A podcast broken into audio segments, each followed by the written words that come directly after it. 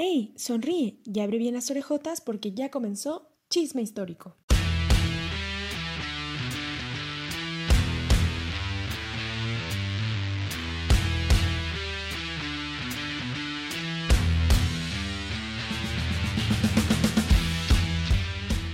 Hola, ¿qué tal? Muy buen día. Sean bienvenidos a este podcast titulado Chisme Histórico. Eh, como es el programa piloto, quiero presentarme y contarles un poco sobre de por qué está este proyecto, de qué va este proyecto y ojalá pues les interese. Eh, mi nombre es Aurora, soy historiadora y generalmente he ejercido como, como docente. No tengo ninguna experiencia en eh, radio, divulgación ni nada. Estoy haciendo mis pininos, eh, básicamente en todo, porque la tecnología y yo no nos llevamos muy bien. Así que si oyen algún cuac por ahí, perdón. y bueno, la intención es pues compartir con ustedes un poquito sobre lo que pues sé de historia y sobre lo que se vaya investigando, por supuesto, a ver qué va saliendo. Para eh, chavos que estudian la historia y no les gusta, y para los que les gusta, y luego cuando uno es profesor no hay material didáctico y así. Entonces, eh, el programa surge porque mi familia siempre me anda diciendo que estudié para ser chismosa Y de alguna manera, pues sí, ¿no? Porque ando ahí metida en la, en, la, vida de los que ya hasta se murieron. No me basta con los que están vivos, sino ando de chismosa con los que ya están muertos. Y pues al final pienso que chismear es algo que se da muy común, ¿no? Entre, entre todos, en donde sea, en, en, el transporte, en la casa, en el trabajo, ¿no? Ni hablar de los vecinos, ¿no? Y dices, pues vamos a comadrear un rato, vámonos al cafecito. Y pues pienso que es una manera amena de que ustedes conozcan pues qué onda, qué pasó. Sobre todo voy a trabajar más historia de México más que de, la, Universal. Aunque ya de facto, bueno, de, cajón va que tiene que entrar la historia universal si vamos a hablar de México porque pues tiene bastante este, culpa lo que pasó afuera para que, lo que, para que pasaran las cosas en México. Entonces, eh, el programa de podcast, que es una de las, de las tantas secciones que tiene lo que es el concepto de chisme histórico, es este, es qué es lo que pasó. Vamos a contar diferentes historias sobre la historia, sobre personajes o sobre hechos históricos. Y a través de la semana voy a publicar en mis redes sociales, que estamos en Facebook, Instagram, TikTok, este, pues pequeñas cápsulas sobre, por ejemplo, de dónde salió esta cosa. Nunca les ha pasado que luego, no sé, están ahí como usando el lápiz y como de, ¿quién habrá inventado esto? ¿no? ¿O por qué surgió esto? No sé, a mí me ha pasado mucho. Eh, Héroes, villanos o simplemente humanos, que es una sección dedicada a personajes históricos nada más. Y pues la verdad no quise poner villanos o héroes porque pues muchas veces los juzgamos, los tenemos muy como muy limitados y luego no comprendemos la circunstancia o de dónde, cómo nació, cómo creció y todos, todos traemos una historia detrás del por qué nos comportamos así y por qué en esa época era permitido comportarse así, ¿no? Entonces, pues conocer esto también ayuda un poco a, este, a saber más de por qué pasaron las cosas en, en la historia. Y bueno, eh, como dato cultural, este, una sección que se llama Un ojo al gato y otro al garabato, que pues tratamos de, bueno, voy a tratar de, de, de dar, pues, como datos curiosos sobre arte y cultura, personajes, cuadros, pinturas, cine, danza, escultura, arquitectura, todo lo que se pueda ahí y que nos cause curiosidad. Por supuesto, también ustedes pueden pedir a través de las redes sociales pues vamos a tratar de platicarlos. Las cápsulas van a ser muy pequeñas, eh, bueno, el, podcast va a ser muy pequeño, no más de 15 minutos para que ustedes no sé, mientras lavan los trastes, mientras esperan el camión, mientras van en el camión, mientras están en el trabajo, mientras van a dormir, se están preparando, pues lo puedan escuchar y nos puedan acompañar. Y pueden iniciar su semana súper chido enterándose de los chismes. Fíjense que curiosamente eh, yo estoy leyendo un libro en el que me encontré que una parte de, la evolución de, la, de, las personas, de la forma de pensar de los humanos, para que nos volviéramos como sapiens, sapiens, fue la necesidad de chismorrear. y dije, wow, qué curioso, la neta fue una coincidencia muy chida. Y pues miren, a bien viene que vayamos a chismorrear, vayamos a comadrear y a compadrear un rato en este espacio. Entonces comenzamos con el tema piloto de qué es lo que pasó con los cinco minutos de fama que tuvo Cuitláhuac. Bienvenidos.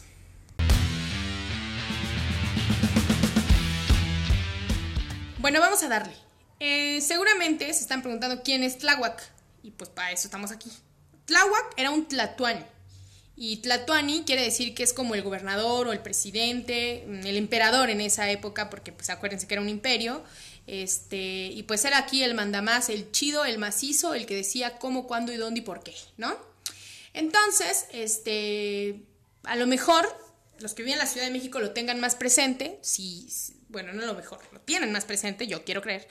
Y los que han ido, aunque sea turistear, lo han de haber visto seguro, porque hay una estatua de Tláhuac en Paseo de la Reforma, ahí donde están todos esos monumentos que hizo el Porfi hace muchos años, ahí donde está la Diana Cazador, el Ángel de la Independencia, y te vienes, te vienes, te vienes más para casito, ahí está el Tláhuac.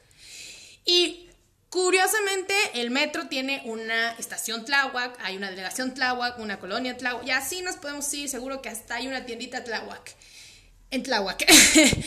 está en Iztapalapa porque él era el señorío de Iztapalapa. Antes de ser Tlatuani, así del imperio, fue el señorío. Acuérdense que como había varios lagos que conformaban la Gran Tenochtitlan y todo este show, eh, pues estaba el de Texcoco, estaba este, el de Iztapalapa y así otros, que ahorita no nos vamos a meter en eso. Entonces, Cuitláhuac eh, pertenecía a la nobleza, que la nobleza es así como la gente de la alta clase de, de esa época prehispánica, la que tenía pues más privilegios, como siempre, porque siempre ha habido gente más privilegiada que otras.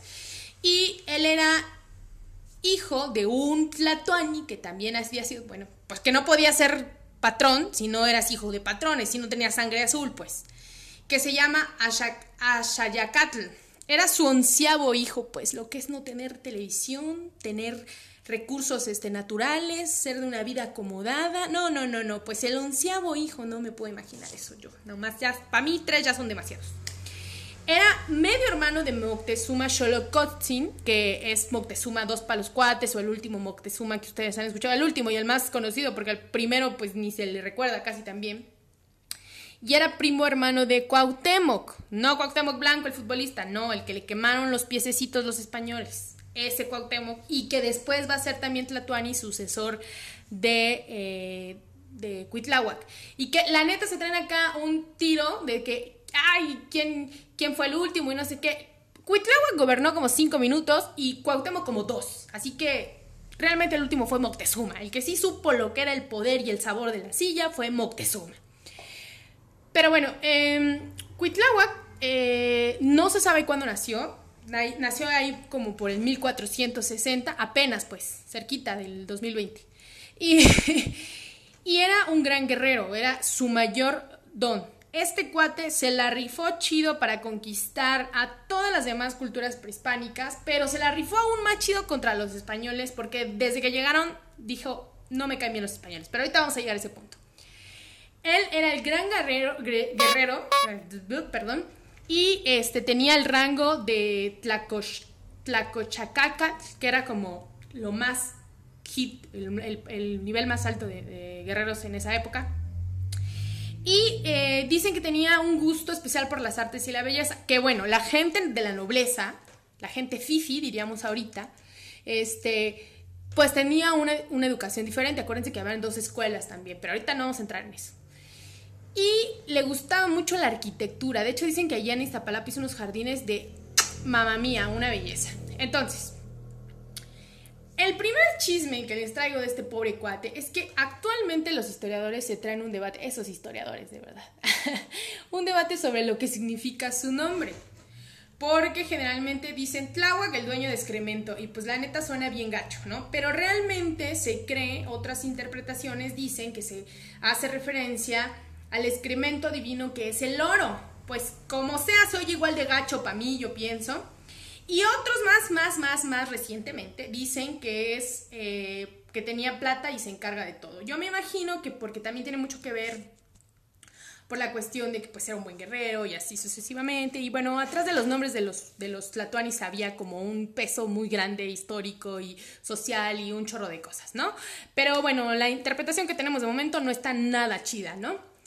Ahora va. Eh, cuando Cortés el cuate español que nos vino a conquistar, llega a México y se entera Moctezuma que habían llegado unas gentes raras y todo el show, ¿no? Eh, Cortés busca la manera desde el principio de cómo tener eh, conversación con Moctezuma y relacionarse con Moctezuma. Aquí está la cosa, que Moctezuma tenía sus asesores, como ahora los gobernadores y los presidentes, pero entre esos, esa triada de asesores estaba Tláhuac y Cuauhtémoc. ¿Qué sucede, ¿Qué sucede, con el tiempo? Que Tláhuac cuando dice, no, no, este cuate la neta no me late, entonces no hay que ir, no hay que conocerlos, se me ocurre una super idea, como algún expresidente que ya tuvimos, te invito, vienes, comes y te vas, nada más que aquí fue, te invito, te mando un tributo y te vas, que el tributo era como dar un regalo así súper grande con oro, porque sobre todo ven que el oro era sagrado para ellos. Y este, y, pero Cortés dice, no, pues yo quiero otra vez, ¿no? Yo, yo neta quiero conocer a Moctezuma, ¿no? Y entonces tiene un primer encuentro Moctezuma con, la, con esta civilización superpoderosa y el representante fue Tláhuac, ¿no? Así como de porca miseria, tengo que ir a conocer a este vato que me cae mal. No lo conozco, pero me cae mal. Entonces tienen un encuentro justamente en Iztapalapa y ahí es cuando le dice directamente, mira, ya llegaste, toma tu tributo y vete. Pero entonces Cortés dice, no manches, oro, mujeres, comida, belleza. No, de aquí soy, de aquí soy. Yo quiero conocer a Moctezuma, yo quiero ser y rendirle honores y bla, bla, bla, bla, bla, bla. Y tienen un segundo encuentro en el que ahora sí va Moctezuma y las manas salieron amigas, ¿no? Ay, el Cortés, qué chido eres, bienvenido. El clásico Mi casa es tu casa, pásale como buen mexicanote. y Tláhuac así con su cara de no, amiga, date cuenta, esto va, va, va a mal camino. Y fue a mal camino. Cuando ya se hacen más amigos, cuando se les recibe más, cuando se les acoge más, de pronto, como este atacando por la espalda a Cortés, encierra toda la nobleza. Y entre esa nobleza estaba, obviamente, Moctezuma y Tláhuac. Y Pedro de Alvarado, que es un cuate, un español que, ah, su mecha, te va a dar dolores de cabeza a las culturas prehispánicas bastante porque qué ganas de acabar con nuestra civilización tenía, empieza a ser un menequetengue en, este, con la, con la población y mata a algunos sacerdotes eh, en el templo mayor y la gente se empieza a enojar y entonces todo es así como empieza el caos. Ahí es cuando empieza el merequetengue del caos porque es el primer paso a la conquista española. Y la gente dice, no, no, espérate, no, no, no queremos que ustedes hagan esto, ya mataron a nuestros sacerdotes, tienen encerrados a la nobleza, bueno, a nuestros gobernantes, pues la mejor manera para, para, para hacer que se vayan es no darles víveres. Y obviamente llega un momento en el que Cortés dice, no manches, ¿qué vamos a hacer sin el pipiri? O sea, si no hay agua, si no hay comida, si no hay bebida, ¿cómo vamos a sobrevivir? Y habla con Moctezuma y Moctezuma le dice, mira, a Tláhuac la gente lo quiere mucho. Si lo liberas, Tláhuac va a calmar a la gente. Y nombre. Con que Tláhuac sale y que organiza a todo mundo y dice, ahora sí, aquí estás y vas a sentir el puro rigor azteca. Ahí nos vamos. Y se empezó a, empieza la primera rebelión, que aquí, aquí viene como ya los cinco minutos de fama de Tláhuac, porque él es como el que organiza toda la batalla de la, de la, de la noche triste. No sé si se acuerden que en, en ¿cómo se llama? En en los libros luego nos decían, o todavía nos hablan de que, ay, hubo una noche, este, la, batalla de la noche triste, donde Cortés lloró y nosotros ganamos. Bueno, pues aquí va el chisme más completo. Esta batalla este, surge porque después del merequetengue que se había hecho en el Templo Mayor y que Tláhuac sale y organiza toda la civilización, sitian a los españoles.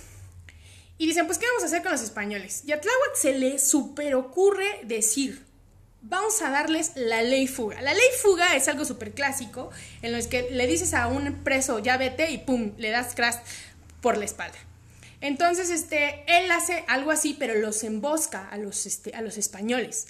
Y se empieza aquí a armar el merequetengue y se dice literalmente que Pedro de Alvarado venía herido con su yegua así toda mal también y que cuando Cortés ve que es el único que viene después de la batalla, empieza a llorar porque no podía comprender que aún y con sus super eh, armas modernísimas para esa época, con la cantidad de soldados, con la cantidad de ya este, indígenas que se les habían unido a los españoles para esa época, no les habían hecho nada, nada al ejército prehispánico, ¿no?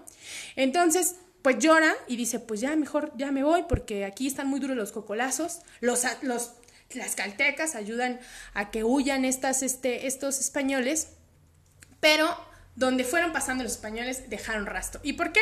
Porque enseguida, eh, en este meriquetengue, entre estas eh, batallas, muere Moctezuma. Y la neta es que Tláhuac jamás, jamás hubiera sido Tlatuani, porque mm, ya era muy viejo, las condiciones ya no lo daban, de este Moctezuma parecía que todavía estaba pues bien. Pero de otra forma, bajo estas condiciones de, de, destrucción política, social y psicológica y de todo, pues Tláhuac era muy poco probable que ascendiera a pesar de que tuviera linaje. Entonces sube al poder, la gente dice, pues la neta el único que ha sacado la casta por nosotros es Tláhuac, el que nos ha echado la mano es Tláhuac, los pocos sacerdotes que quedaban dijeron, pues sí, la neta Tláhuac. Entonces Tláhuac tenía ya 50 años más o menos para entonces y todavía más inteligente dijo, pues libero a la hija de Moctezuma, que es Tecuishpoch Mihuatyotzin, que para los cuates es Isabel Moctezuma.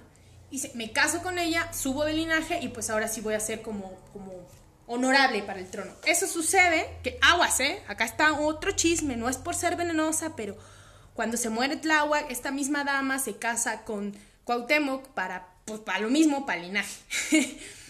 Entonces ya, este, asciende el poder eh, Tláhuac y Tláhuac lo que trata es como restaurar toda la civilización, se va a Texcoco, eh, busca suplir al señorío de ahí porque ya lo habían matado, va por todas las, este, las demás este, regiones eh, juntando indígenas y a las otras culturas prehispánicas, dice, mira, ¿sabes qué? Neta, necesito que te unas para combatir estos cuates, vamos a echarle ganas. ¿Qué les parece si no me pagan tributo durante tantos años?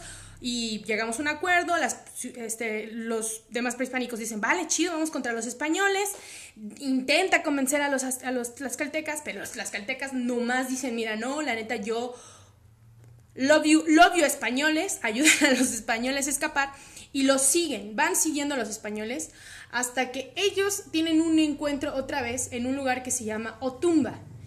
Y ahí perdieron los prehispánicos. ¿Y por qué perdieron? Porque como ya habían pasado los españoles, ellos los iban siguiendo, los españoles llevaban su arma más fuerte e invisible, que para no variar era una pandemia, no sé qué coincidencia, 1520, 2020, bueno, eso ya son otras cosas, pero llevan una pandemia que es la famosa viruela y pues muchísima gente murió con la viruela. No sabían qué era lo que pasaba, no sabían a lo que se enfrentaban, era el arma mortal invisible literalmente. Aunque la gente quisiera batallar, pues ya no había cómo, porque la gente pues se caía ante esto. Y el mismo Tláhuac fue víctima de la viruela. Se dice que murió por diciembre de este mismo año y pues aquí es como nos damos cuenta que Tláhuac tuvo sus cinco esplendorosos minutos de fama que cabe aclarar, aprovechó muy bien y pues qué chido, ¿no? Porque la neta se la rifó contra los españoles desde el día uno, no les latió y por eso Tláhuac es un héroe sin capa. No, no es cierto, sí tiene su capa y por eso hay que recordarlo, hay que saber quién es. Bueno, así es como llegamos al final de este primer episodio. Ojalá les haya pues gustado, que les sirva de algo, que les sirva para iniciar su semana bien chido. Y eh, les recuerdo que cada semana, los domingos, vamos a estar aquí al aire por este Spotify. Eh, y entre semana nos podemos ver a través de las redes sociales, por Facebook, Instagram, TikTok. Síganme por ahí. Que tengan excelente fin de semana e inicio de semana. Cuídense mucho. Nos vemos para comadrear y compadrear dentro de ocho días. Hasta la próxima.